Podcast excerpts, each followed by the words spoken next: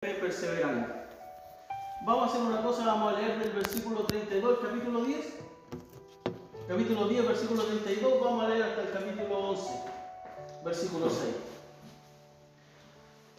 El 32 dice, pero traer a la memoria los días pasados en los cuales de haber, después de haber sido iluminados, sostuviste gran combate de padecimientos. Por una parte, ciertamente con vituperios y tribulaciones. Fuiste hecho espectáculo y por otra, llegaste a ser compañero de los que estaban en una situación semejante. Porque de los presos también os compadecisteis y el despojo de vuestros bienes sufriste con gozo, sabiendo que tenéis en vosotros, y esto es importante que lo recordemos, una mejor y perdurable herencia en los cielos. No perdáis pues vuestra confianza, que tiene grande galardón, porque os es necesaria la paciencia para que habiendo hecho la voluntad de Dios, obtengáis la promesa. Porque aún un poquito y el que ha de venir vendrá y no tardará.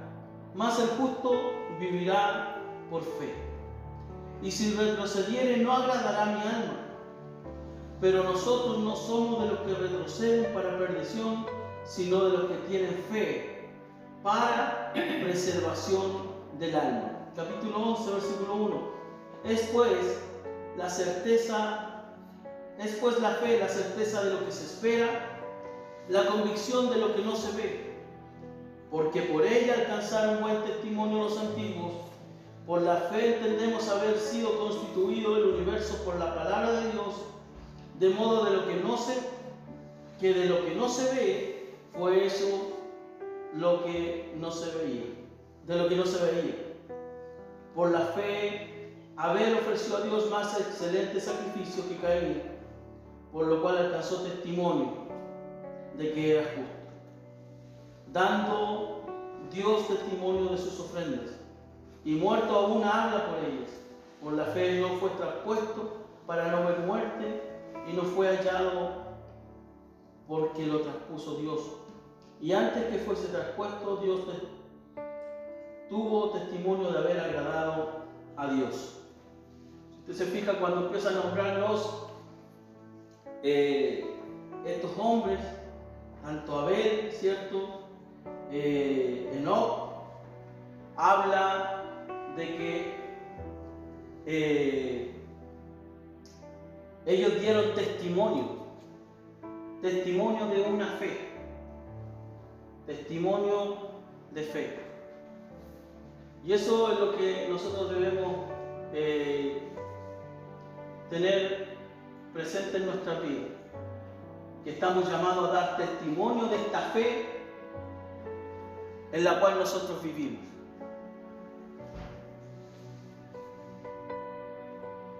Y para llegar a alcanzar las promesas que se describían en los versículos del capítulo 10, nosotros debemos llevar una vida que dé testimonio de esta fe. De esta fe que el mismo autor en la carta de los hebreos, en los primeros versículos, y bien lo lo enseñaba nuestro hermano Cristian y el autor aquí lo, lo deja ver y, describe la fe, da una descripción de la fe, ¿cierto? Que es fue la, la fe, es la certeza de lo que se espera y la convicción de lo que no se ve. Él está dando una descripción de la fe. Pero lo que vamos a ver y lo que hemos estado viendo en esta, en esta oportunidad no es enfocarnos en la descripción de la fe, sino eh, en qué lo que es la fe que persevera. Y todos los creyentes estamos llamados a tener ese tipo de fe, la fe que persevera.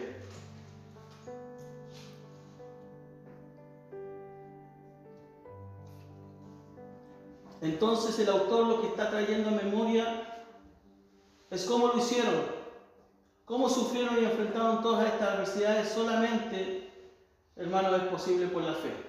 ¿Se fijó en los versículos anteriores del capítulo 10? Cuando el autor le habla a los hebreos y le dice, pero traer a la memoria los días pasados, la experiencia que estos creyentes experimentaron, que después de haber sido iluminados sostuvieron un grande combate de padecimiento. Eh, por una parte, ciertamente con vituperios, con tribulaciones, llegaron a ser compañeros de los que estaban en una situación semejante, porque de los presos también os compadecisteis y el despojo de vuestros bienes sufristeis con gozo.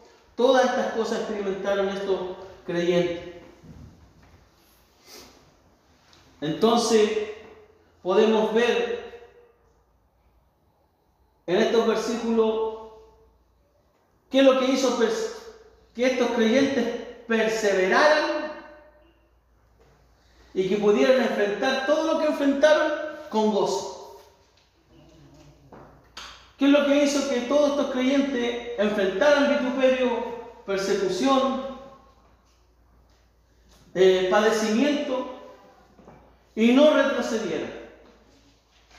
La fe verdadera, esa fe que persevera, esa fe que está y se encuentra solamente en Cristo y en su palabra. ¿Cómo podemos perseverar entonces nosotros, cada uno de nosotros, hasta el fin? Podemos perseverar solamente teniendo nosotros buen ánimo, podemos perseverar nosotros eh, a través de las motivaciones. ¿Puede un creyente perseverar eh, en una congregación donde solamente se trate de transmitir mensajes motivadores? Quizás por un tiempo, pero lo que realmente va a hacer perseverar un creyente es la palabra del Señor y sus promesas.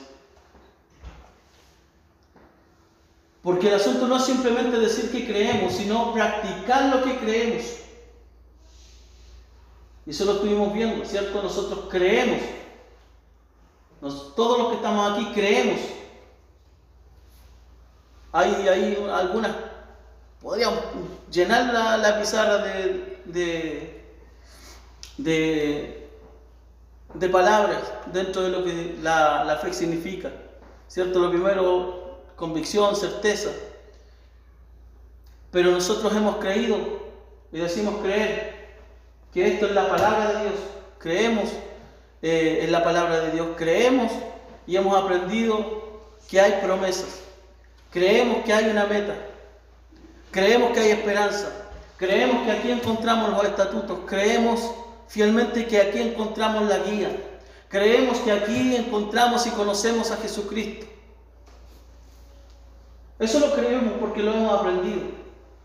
Pero una cosa es la que va a marcar la diferencia en un creyente que persevera en la fe. Un creyente que persevera en todas esas cosas es un, persever, un creyente que las ejecuta. Eso es perseverar en la fe. Perseverar en la fe de creer solamente eso es una fe a media, es una fe muerta. Una fe solamente de conocimiento es una fe muerta. Cuando comienza a ser una fe viva, cuando es acompañada por las obras. Cuando comienza a ser una fe viva, una fe realmente que nos hace perseverar, cuando colocamos en práctica todas estas y muchas otras cosas que nos enseña la palabra del Señor que significa la vida de fe. Entonces, debemos considerar que no solamente basta con el conocimiento, sino que debemos poner en práctica lo que hemos aprendido y lo que nosotros creemos. Ya que la fe viva es una fe que obra y actúa, es una fe que se deja ver. Es una fe que se puede ver, es la, la fe que persevera, es una fe que otros pueden visualizar en un verdadero creyente. La Biblia también habla de otros tipos de fe. La fe muerta, la fe estéril, que tiene que ver mucho con esto, la fe estéril, que es una fe que, que viene del tener conocimiento, pero que no se practica. La fe temporal, que es la fe que puede un creyente tener por un tiempo. Puede partir con una fe en el comienzo, pero luego eh, se diluye, es una fe temporal. Creen por un tiempo y luego se apartan. Y esto de que se apartan no quiere decir solamente que el creyente se vaya fuera de la iglesia o se vaya al mundo. También podemos estar dentro de una congregación y tener una fe temporal. Podemos estar dentro de una congregación y tener una fe estéril, tener una fe muerta. No necesariamente tener una fe muerta, una fe estéril, una fe temporal eh, es sinónimo de alguien que está fuera. Es el camino para eso. Porque la fe temporal, estéril, eh, esto, esto habla de alguien que tuvo fe en algún momento, pero creen por un tiempo y luego se apartan. Y hay muchos creyentes que estando dentro de las congregaciones siguen creyendo, pero no practicando la fe. Y eso lo podemos encontrar en algunas palabras de, las que vemos acá. Todos nosotros tenemos conocimiento que perseverar en la fe es perseverar en la palabra, es perseverar en las promesas perseverar en el conocimiento de Jesucristo, perseverar en la esperanza, en los estatutos, en la guía, en la palabra de Dios, todos nosotros sabemos. Y, y dónde está la diferencia? Que muchos que están dentro de las congregaciones saben de esto, pero al no practicarlo no están perseverando en la fe. Procuremos nosotros perseverar en la fe. Pero hermano, la fe que salva no solamente se ampara y se refugia en Jesucristo, sino que la fe que salva es una fe que persevera hasta el fin. Porque como lo decíamos al principio, la fe en cada uno de nosotros comienza en Jesucristo. El Señor nos ha dado la fe para creer en Él. ¿Dónde se inició la fe en nosotros? En Jesucristo. Y esa fe inicial se refugia en Jesucristo. Pero la verdadera fe salvadora persevera hasta llegar a la gloria de Dios. ¿Dónde veremos realmente si teníamos una fe perseverante, una fe verdadera? El día final. Nosotros no podemos buscar ahora o decir, no, él no tiene una fe o nunca ha venido por la fe. Podemos tener luces a veces por la clase de vida que puede llegar cierto creyente, pero ¿dónde se conocerá realmente? Eh, será en el día final. Y por eso está Hebreo 11 en nuestra Biblia. Este capítulo de Hebreo no es ejemplo de una fe que no se puede imitar. Todo lo contrario, es una muestra de lo que Dios hace con su pueblo por medio de la fe. Hebreos capítulo 6, versículo 11 y 12.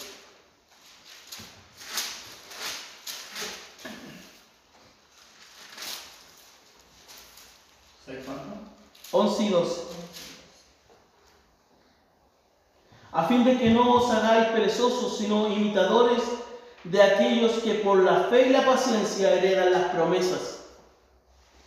Por tanto, aquí el autor está dando eh, luces de cómo nosotros podemos perseverar en la fe.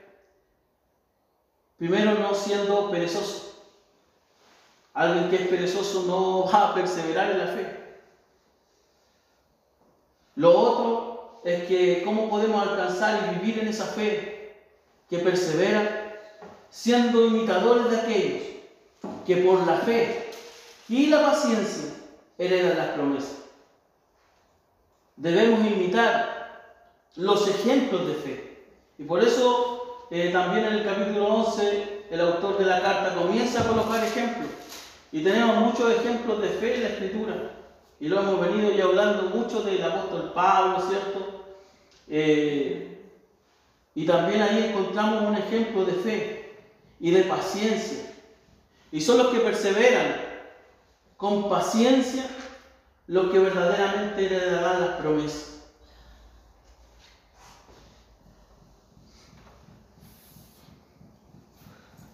Estos versículos dejan ver el gran deseo del autor que estos creyentes muestren una actitud persuasiva hasta el fin, para que ellos puedan tener la plena certeza de la esperanza.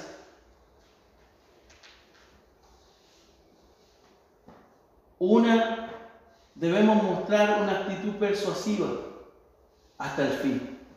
No por un lapso de tiempo, no eh, mientras quizás tengamos una responsabilidad, querer aparentar una fe genuina, una fe que persevera, sino que podamos perseverar con sinceridad hasta el fin. Porque cuando quizás eh,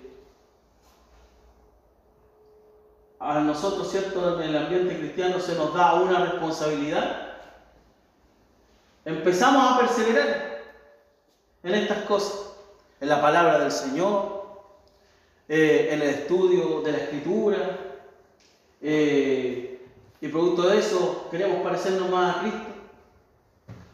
Pero ¿qué pasaría si se me quita esta responsabilidad? ¿Seguiré yo perseverando en esta fe? ¿O voy a retroceder? ¿O voy a abandonar? Por eso, la fe que persevera es una fe que no tiene que ver con las circunstancias que nosotros podamos vivir, sino que la fe que persevera es una fe que persevera, que se mantiene por un largo tiempo, como dice el ejemplo abajo, que se mantiene por un largo tiempo y en este caso es hasta el fin.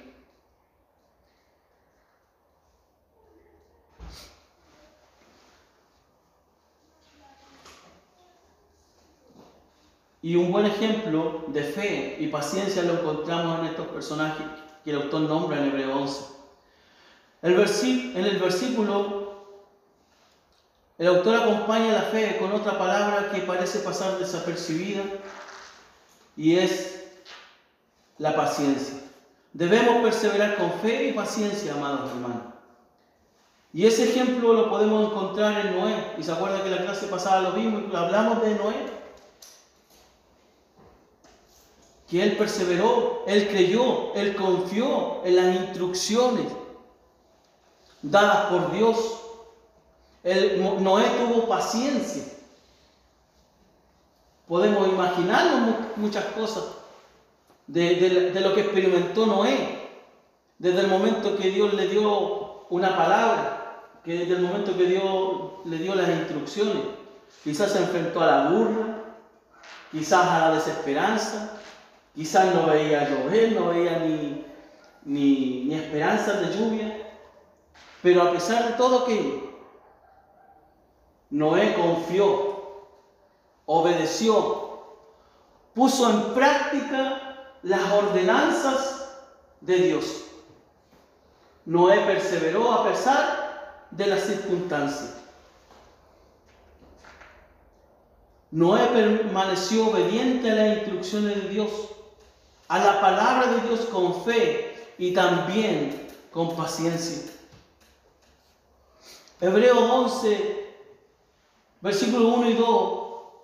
Acá tenemos una descripción descriptiva de la fe o una definición de la fe. Pero no vamos a ahondar en esto, pues ya lo vimos con nuestro hermano Cristian. Y el principal propósito del autor no es dar una definición de la fe, aunque podemos ver que sí lo hace. Pero el principal propósito del autor es estimular a los creyentes de aquel tiempo, de los cuales muchos estaban desistiendo, muchos estaban retrocediendo, muchos estaban abandonando la fe. ¿Se recuerda lo que hemos visto por largo tiempo? Si hay una característica de los hebreos, cierto, es que allí estaba llevándose a cabo eh, el abandono. Y hemos visto muchas clases acerca de la apostasía. Y el autor se está enfrentando a este tipo de creyentes que estaban pensando en retroceder, en abandonar la fe. Por eso el propósito del autor es estimular a los creyentes a través de los ejemplos que él comienza a dar en el capítulo 11.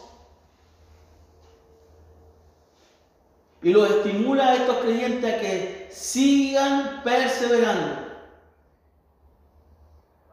Y que no basta con adquirir el conocimiento o el entendimiento de lo que es la fe, sino de vivir una vida de creyentes practicando dicha fe. Por eso debemos considerar nosotros, hermanos, que a la luz de todo lo que nosotros hemos venido aprendiendo, no basta solamente con el conocimiento de la Escritura, no basta con el conocimiento de las promesas del Señor y de las instrucciones dadas en su palabra, sino que es necesario obedecer y seguir perseverando. Y si más de alguno ha considerado retroceder, echar pie atrás, abandonar,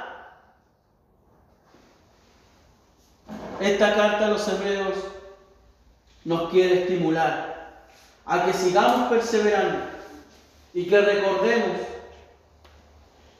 que las mismas instrucciones y las mismas promesas dadas a los hebreos hoy están vigentes para cada uno de nosotros. Como dice la flecha ya, hay una promesa dada en los últimos versículos del capítulo 10. Y es el que aún un poquito y el que ha de venir vendrá.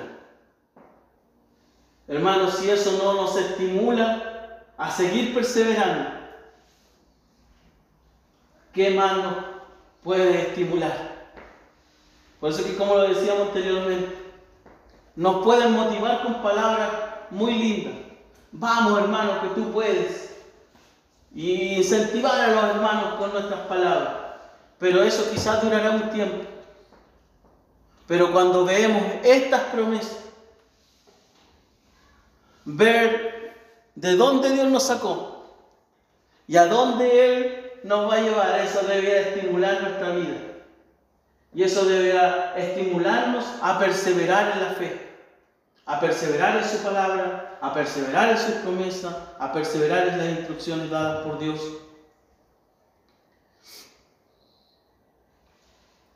Hermanos, debemos tener conciencia de que tenemos una herencia en los cielos.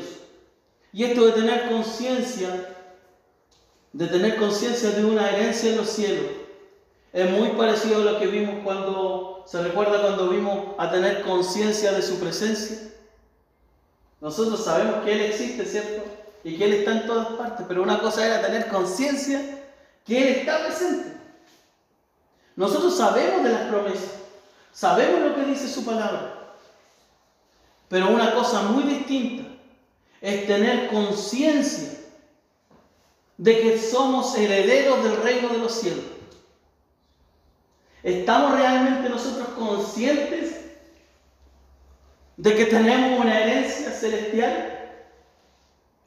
Esto debiera estimularnos a vivir una vida de fe. Esto debiera estimularnos a vivir con la convicción, con la certeza en la palabra de Dios, en sus promesas, en la meta, en Jesucristo, en estatutos en la guía, que es su palabra.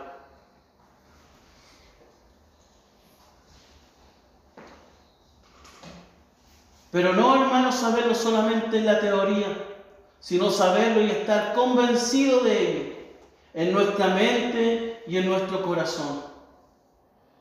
Es aquello lo que hará la diferencia. Y esto es lo que sabían los creyentes del versículo 34 ellos sabían que tenían una herencia eterna, Por eso nada de lo que ellos experimentaron lo hizo retroceder. La pregunta es la siguiente.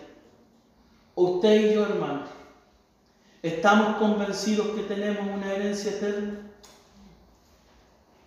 ¿Tenemos conciencia de que o solamente lo sabemos? ¿O solamente lo sabemos como información, lo creemos? Sí, sabemos que hay una herencia, lo predicamos, lo cantamos cuando quizás lo compartimos con otro y queremos que alguien venga a Cristo y decimos, oye, hay, un lugar más allá de, esta, de esta tierra. Y, suele suceder cuando vamos a un velorio, ¿cierto? Y decimos, eh, hay un lugar más allá de este mundo. Hay otra vida después de esta. Nosotros lo decimos. Pero realmente estamos convencidos nosotros. esa promesa es tan grande, tan, la tenemos tan presente, somos tan conscientes de esto. Porque cuando un creyente es consciente de lo que ya tiene, porque Dios lo ha dado, ese creyente va a vivir diferente. Porque hay creyentes que abandonan, porque hay creyentes que retroceden, ¿Por qué hay creyentes que ante cualquier circunstancia difícil que vivan en el Evangelio, dicen, no, yo renuncio, no, yo, que sigan otros? Porque dicho creyente realmente no tiene una conciencia que es heredero, que es que hay una herencia eterna. Por eso podemos ver que lo, que experimentaron los creyentes en los versículos anteriores, y vimos todo lo que ellos estaban, ¿cierto?, enfrentando, todos los padecimientos, eh, el despojo de sus bienes.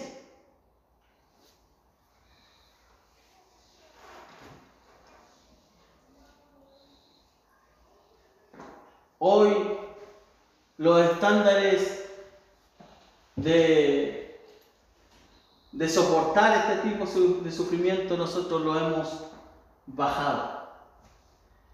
Y cualquier cosa nos hace retroceder, porque no estamos convencidos de las promesas. Y no estamos convencidos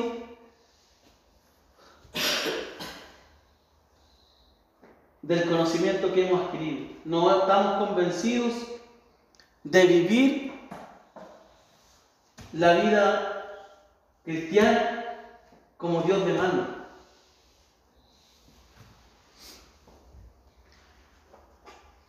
Y esto es lo que sabían los creyentes del versículo 34. Ellos sabían que tenían una herencia eterna. Por eso nada de lo que ellos experimentaron los hizo retroceder. La pregunta es la siguiente, hermanos. ¿Estamos convencidos que tenemos una herencia eterna? Usted sabe en su corazón la gloria que le espera, la gloria que nos espera. Otra pregunta. Nos preguntamos primero si es que estábamos convencidos que tenemos una herencia eterna. Pero ahora otra pregunta, ¿estamos viviendo de acuerdo a la esperanza que anhelamos en nuestro corazón? ¿Estamos viviendo de acuerdo a esa esperanza? Porque muchos queremos llegar allá. Muchos dicen, yo quiero que Cristo venga pronto. Por mí que viniera hoy. Pero la pregunta es, ¿pero estamos viviendo como si Cristo viniera hoy?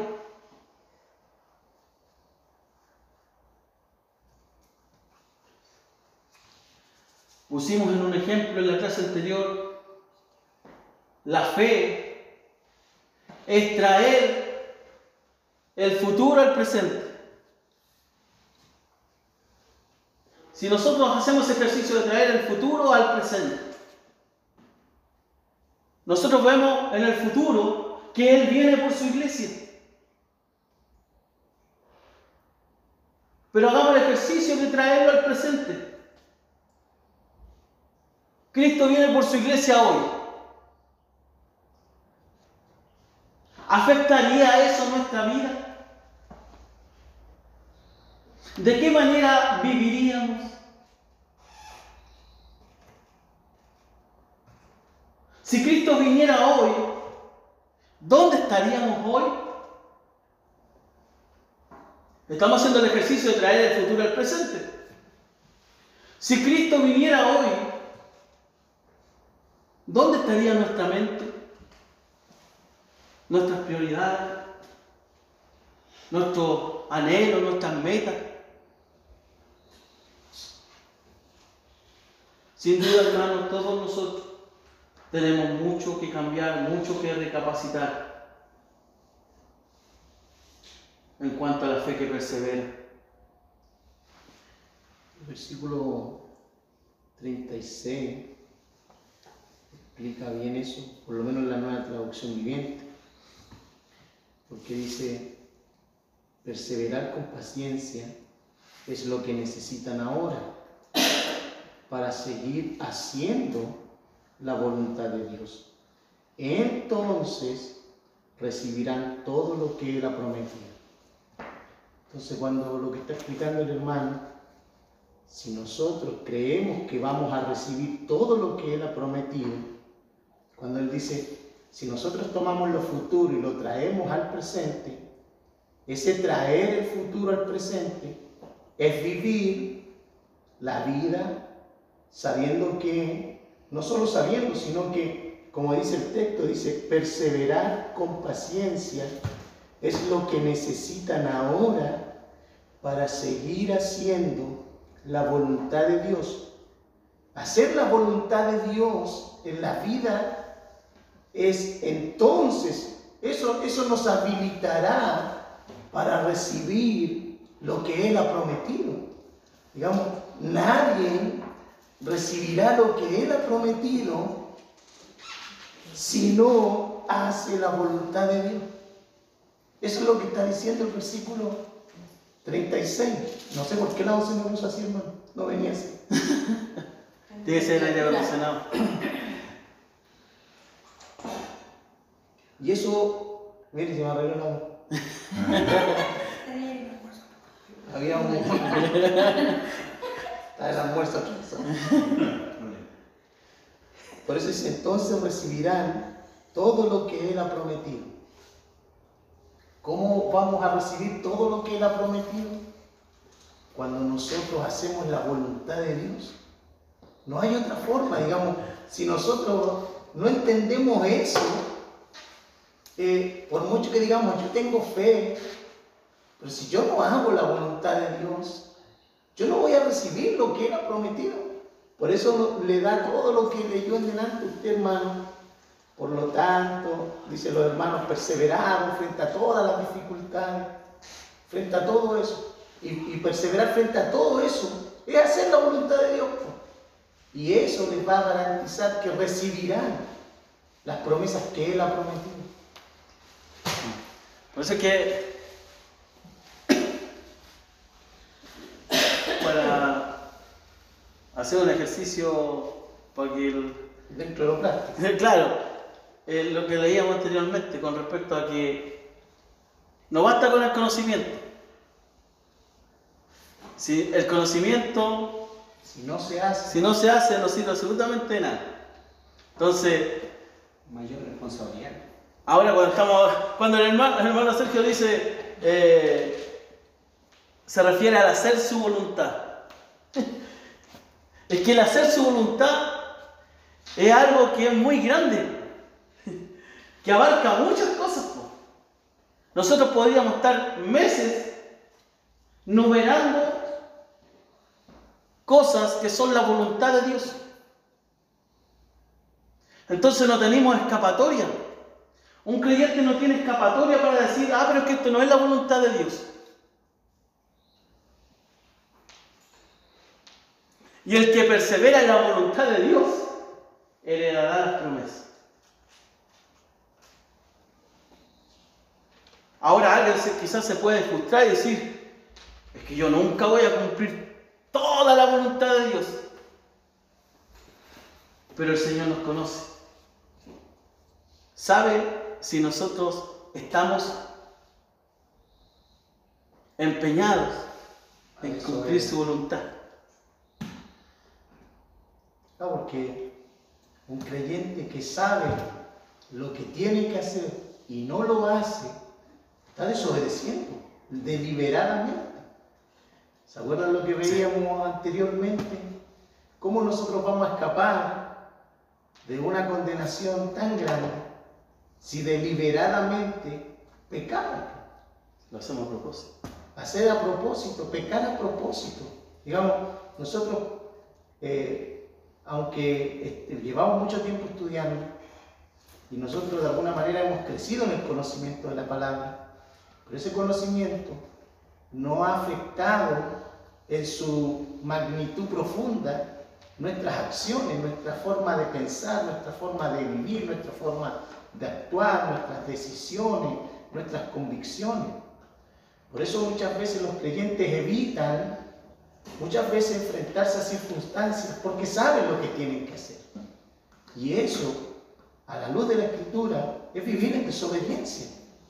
No, no, Dios en eso no, no tiene una doble lectura. El Señor dice, si me amas, ¿qué vas a hacer? No, el Señor no dice otra cosa. Porque si nosotros no le amamos, en el fondo, ¿qué vamos a hacer? Desobedecer. Y así, digamos, por eso es una fe que persevera. Y ese, ese persevera es tan relevante porque es una fe que continuamente está allí. Se está renovando porque va creciendo. Eh, van a haber muchos ripios en el camino, van a haber muchos obstáculos en el camino. Porque nosotros vivimos una vida constante de crecimiento, de conocimiento, de madurar. Y el asunto es que muchos creyentes saben cosas que deben decidir y hacer y no las hacen deliberadamente. Y eso es un camino, como dice todo el texto de Hebreo, a la apostasía. Porque eso te va a alejar de la comunión de creyentes que te van a decir y te van a guiar al amor y a las buenas obras, digamos, la buena obra de vivir en la palabra.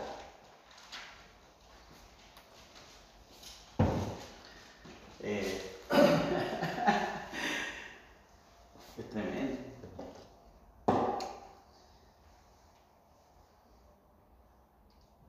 Hermano, el saber estas cosas, lo que estamos viendo hoy día, lo que estamos escuchando de nuestros hermanos, lo que estamos escuchando del estudio, eh, nosotros al escuchar estas cosas pueden pasar dos cosas. Una, como lo, lo hemos dicho muchas veces, nos incomodamos, nos sentimos confrontados, nos estancamos y retrocedemos. O, como orábamos al principio, la recibimos con un corazón de carne, un corazón receptivo, porque es la palabra de Dios. Le puse acá el saber estas promesas, el saber estas verdades. ¿A qué nos impulsa?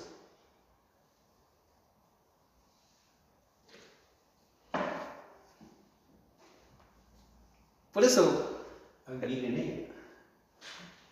Ese debiera ser lo correcto, que nos impulse. Yo cuando, cuando lo leía, porque eh, el pastor Salvador Gómez ocupa esta palabra, pero cuando yo lo escuché, dice, cuando, ¿a qué te impulsa? ¿Y qué nosotros entendemos por impulsar, cierto? Cuando alguien te impulsa. ¿Cuál es el propósito del impulso? Mover. moverlo, que uno avance, ¿cierto? ¿A qué nos impulsa?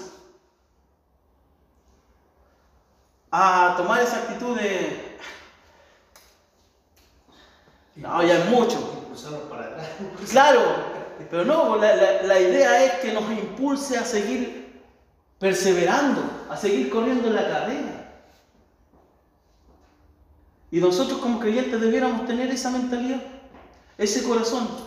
De que cuando escuchamos estas verdades, ya sea desde los púlpitos de la iglesia, desde las clases, de los programas de la radio, no digamos, eh, como siempre lo decimos, ¿cierto? Ah, ya están poniendo mucha calor, eh, lo está diciendo por mí, ah, ah.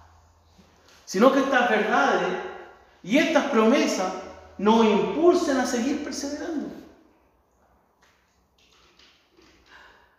Ese es el propósito. Eso es lo que el autor quiere causar en los creyentes de Hebreo. Porque lo volvimos a repetir, ¿cierto? ¿Con quién se estaba? ¿A quién? Había ahí gente que estaba recepcionando eh, la carta, que estaban pensando en retroceder. Era abandonar la fe. El saber estas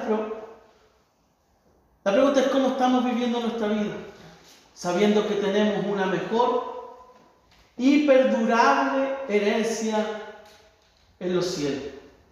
Esta herencia, todo esto que es la fe, es mucho mejor e inmensamente más perdurable que cualquier cosa de esta tierra. Nada se puede comparar a vivir una vida de fe en Jesucristo y una vida con una herencia en los cielos. Muchos luchamos por cosas aquí en la tierra, por dejar herencia a nuestros hijos y a veces nos deslomamos para que eso ocurra. Trabajamos para esto, trabajamos los días feriados, domingo, para dichos propósitos. Y procuramos poner todo el empeño en aquello. Y digo procurar. El tema es sabiendo las promesas que Dios nos ha dado a través de su palabra, sabiendo lo que Él demanda a través de su palabra, para que de qué manera nosotros tenemos que vivir sabiendo que la herencia de los cielos es mucho mejor y perdurable. La pregunta es cómo estamos viviendo nuestra vida. Hay un comentarista que dice lo siguiente, la fe no es seguir una corazonada. ¿Ha escuchado eso tengo una corazonada y, y esa persona actúa de acuerdo a la corazonada que tiene?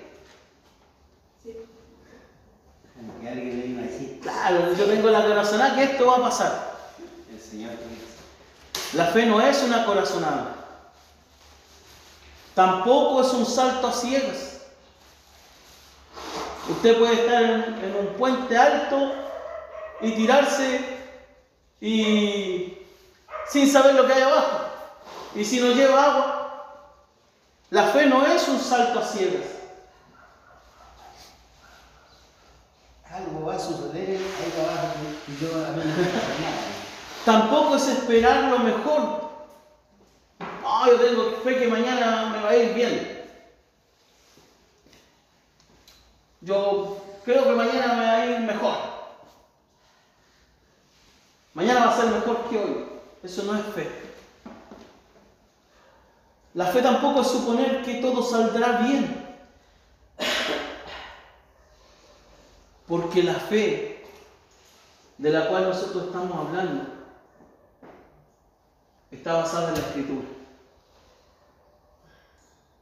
La fe de la cual nosotros estamos hablando es una fe sólida, no es un salto al vacío. No, nosotros no funcionamos en nuestra vida de creyente por corazonada. Hoy tengo la corazonada de que la voluntad del Señor es esta. Yo tengo la corazonada, yo presiento que el Señor va a venir. Yo tengo la corazonada, el presentimiento, ¿cierto? Yo supongo, tengo un pálpito, que esta podría ser la voluntad del Señor. No, la fe en la cual nosotros perseveramos está plantada en algo firme. Entonces cuando nosotros vivimos nuestra vida de fe y perseveramos en esta fe, nosotros vamos seguros. No es un salto al vacío. Nosotros no estamos aquí, eh, como lo dice un pastor adventista ahí, y si, y si no estamos equivocados y tenemos razón. Él coloca el ejemplo y dice, eh, ¿cómo que dice el pastor? Se me se recuerda, si no, ahora me gusta Que hasta por lógica es mejor creer en Dios. Porque el que no cree, ¿cierto? Dice, no pierdo nada. Pero el, el pastor coloca el ejemplo que si no cree y llega el fin y Cristo viene y no creyó, lo perdió todo. Pero ahora el creyente, ¿cierto? Si no fuera así, si esto es una fábula, si Cristo no viene, llega el día de la muerte y que perdió nada. Pero, pero no se trata de eso.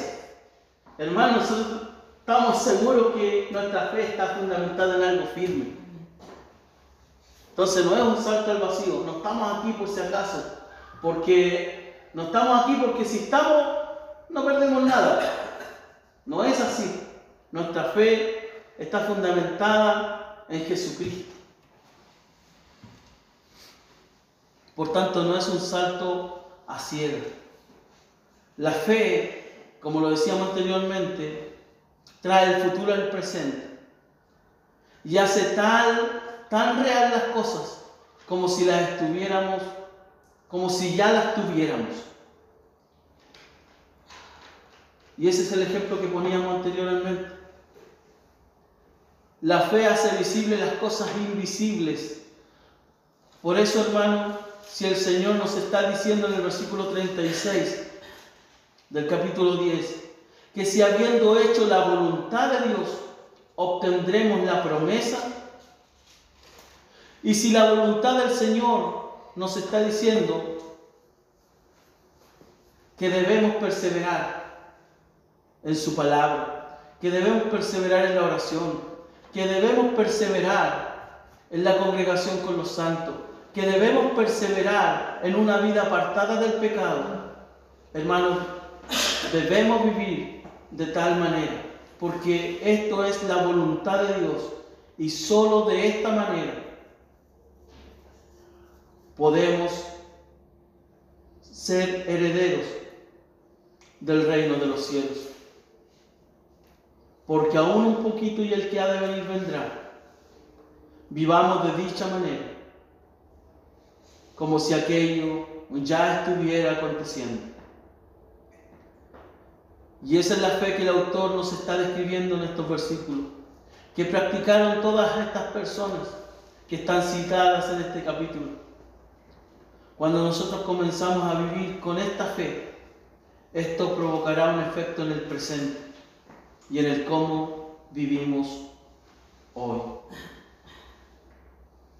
El versículo 2 dice, por ella alcanzaron buen testimonio los antiguos. Buen testimonio.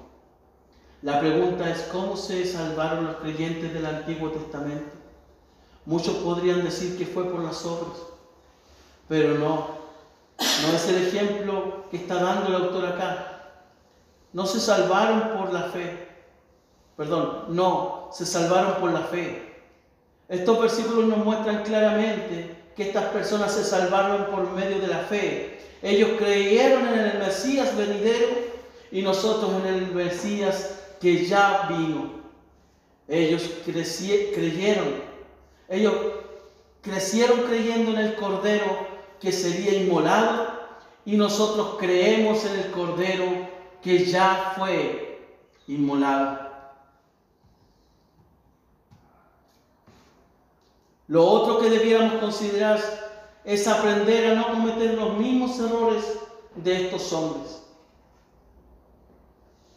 Lo que sí debemos saber es, es saber los errores ellos cometieron para no nosotros cometerlos. Pero lo más importante, que debemos imitar de estos hombres es la obediencia a la palabra de Dios.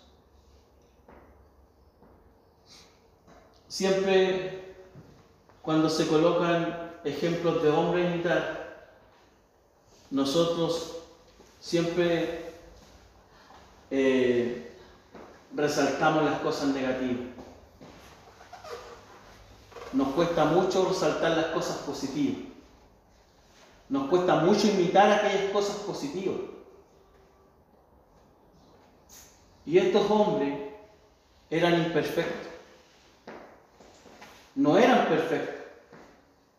Pero el autor aquí se encarga de resaltar algo bueno de ellos. Y era su fe. Lo mismo debiéramos hacer nosotros. Imitar lo bueno. Rescatar lo que nos edifica, lo que nos ayuda a seguir perseverando.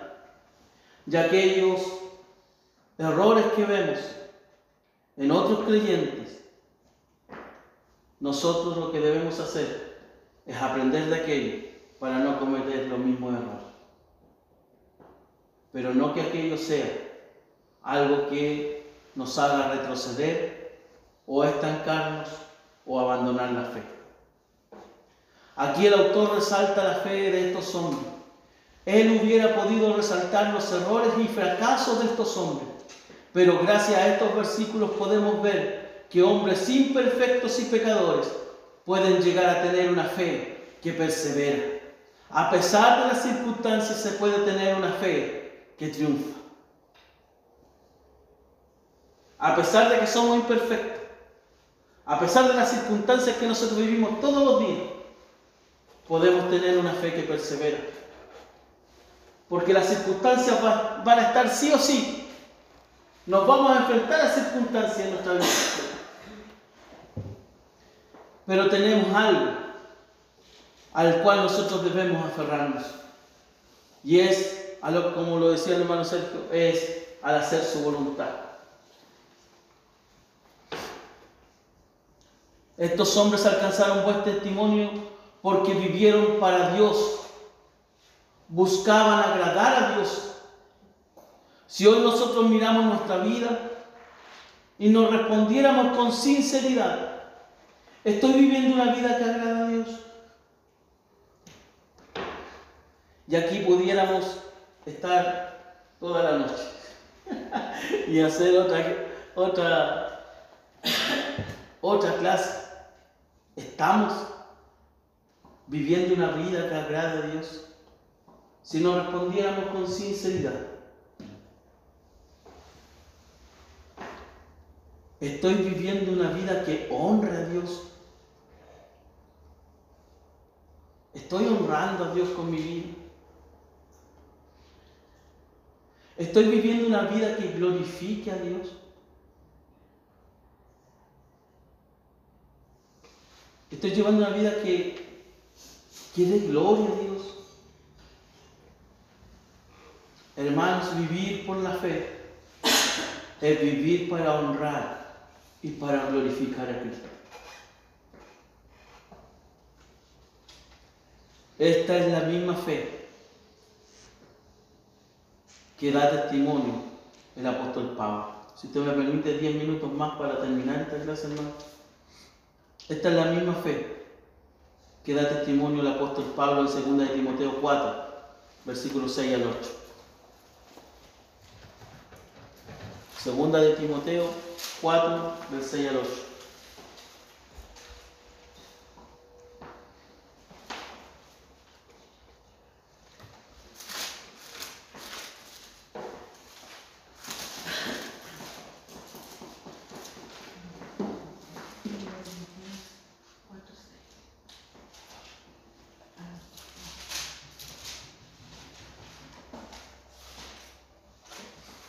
Se acerca el momento de mi muerte, dice el apóstol. Mi vida ya está, ya se está ofreciendo como un sacrificio a Dios. Me fue bien en la competencia. He peleado bien, he terminado la carrera y no he perdido la fe. Ahora me espera una corona que recibiré como muestra de aprobación. El Señor juez justo me la dará ese día.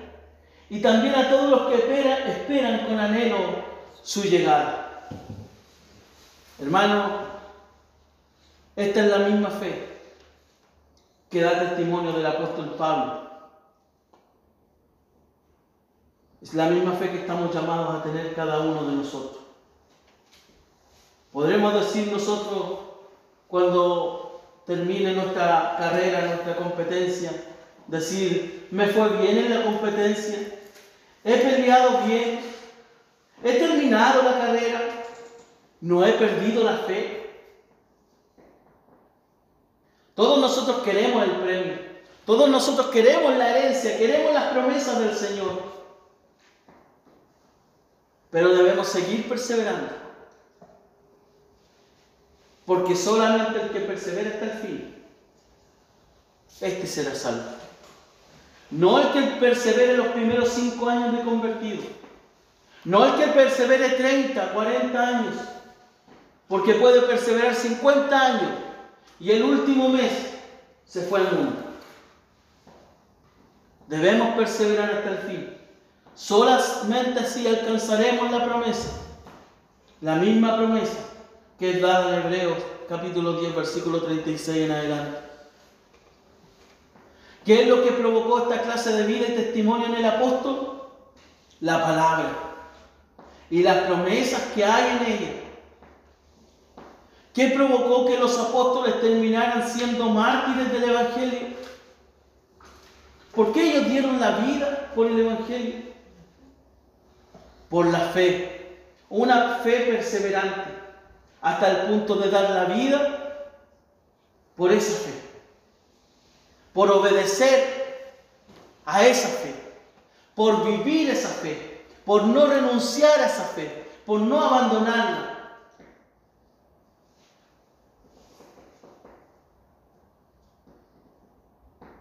El pastor Salvador Gómez cuenta una pequeña historia que dice de la siguiente manera.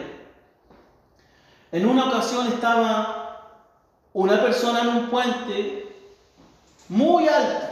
Yo no sé si alguien ha conocido un puente muy alto. Me recuerdo una vez que fuimos al norte, había un puente, pero muy alto. Y allí en ese puente, en la paranda de ese puente, estaba una persona amenazando con tirarse al vacío. El propósito de esa persona era quitarse la vida. No estaba turisteando ni sacándose fotos, él se quería quitar la vida. A lo que llega un policía y le dice a esta persona, amigo, amigo, no lo hagas. Por favor, no lo hagas, no te tires, no te quites la vida. Mira, dame cinco minutos para tratar de persuadirte. Para tratar de que no tomes esa decisión, dame cinco minutos para que no lo hagas. A lo que la persona que se iba a tirar al vacío accedió.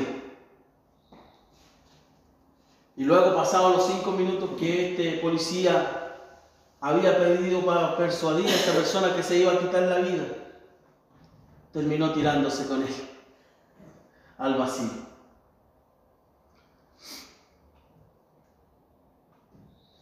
Hermano, puede parecer muy anecdótico este ejemplo.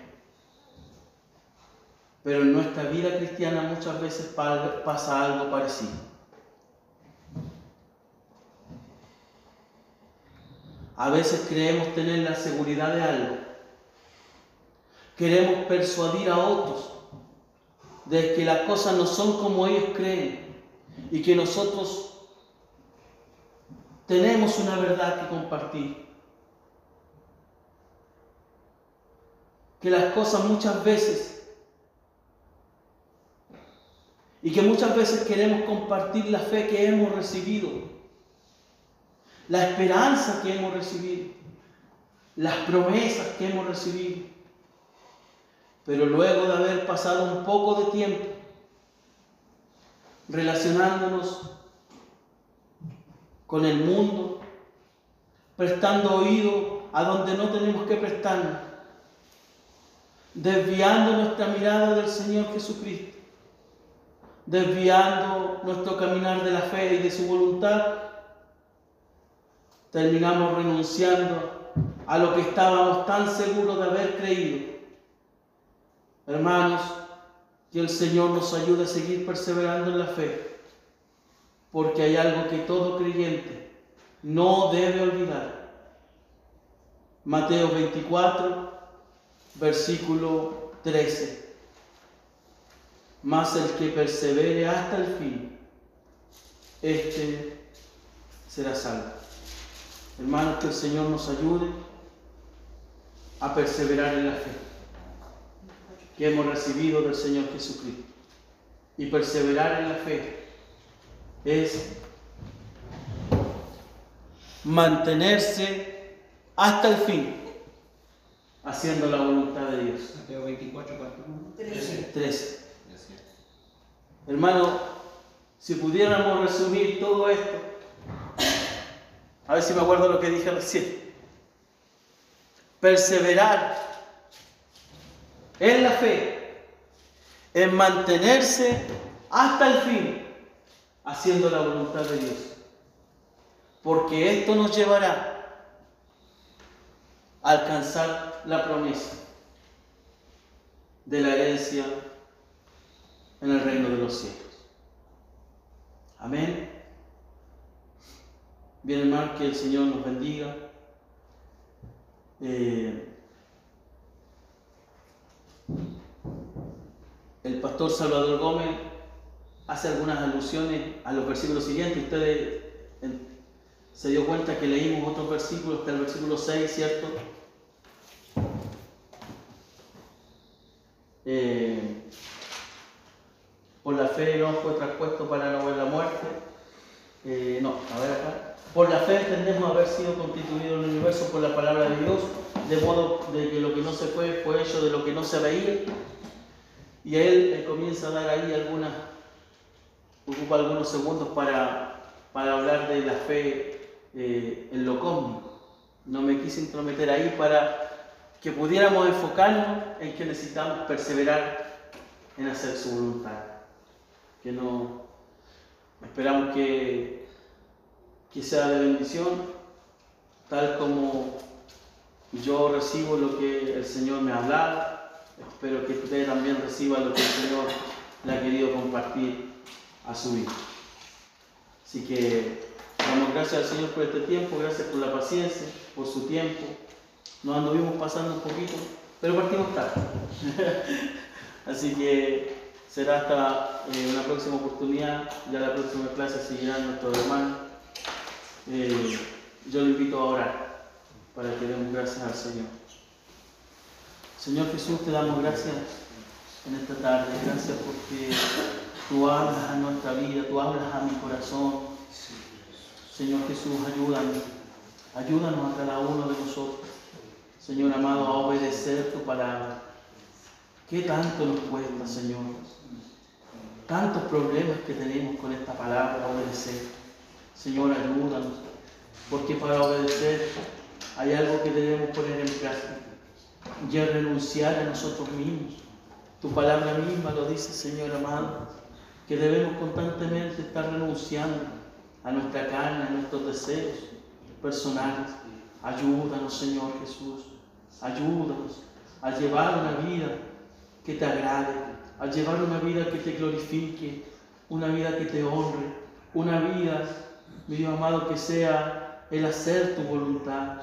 Señor amado, todos nosotros queremos alcanzar tu promesa, todos nosotros queremos llegar y tener esa herencia en el reino de los cielos. Mi Dios amado, pero tu palabra es clara, que solamente llegaremos a aquel lugar los que perseveran hasta el fin y los que perseveran haciendo tu voluntad, mi Dios amado.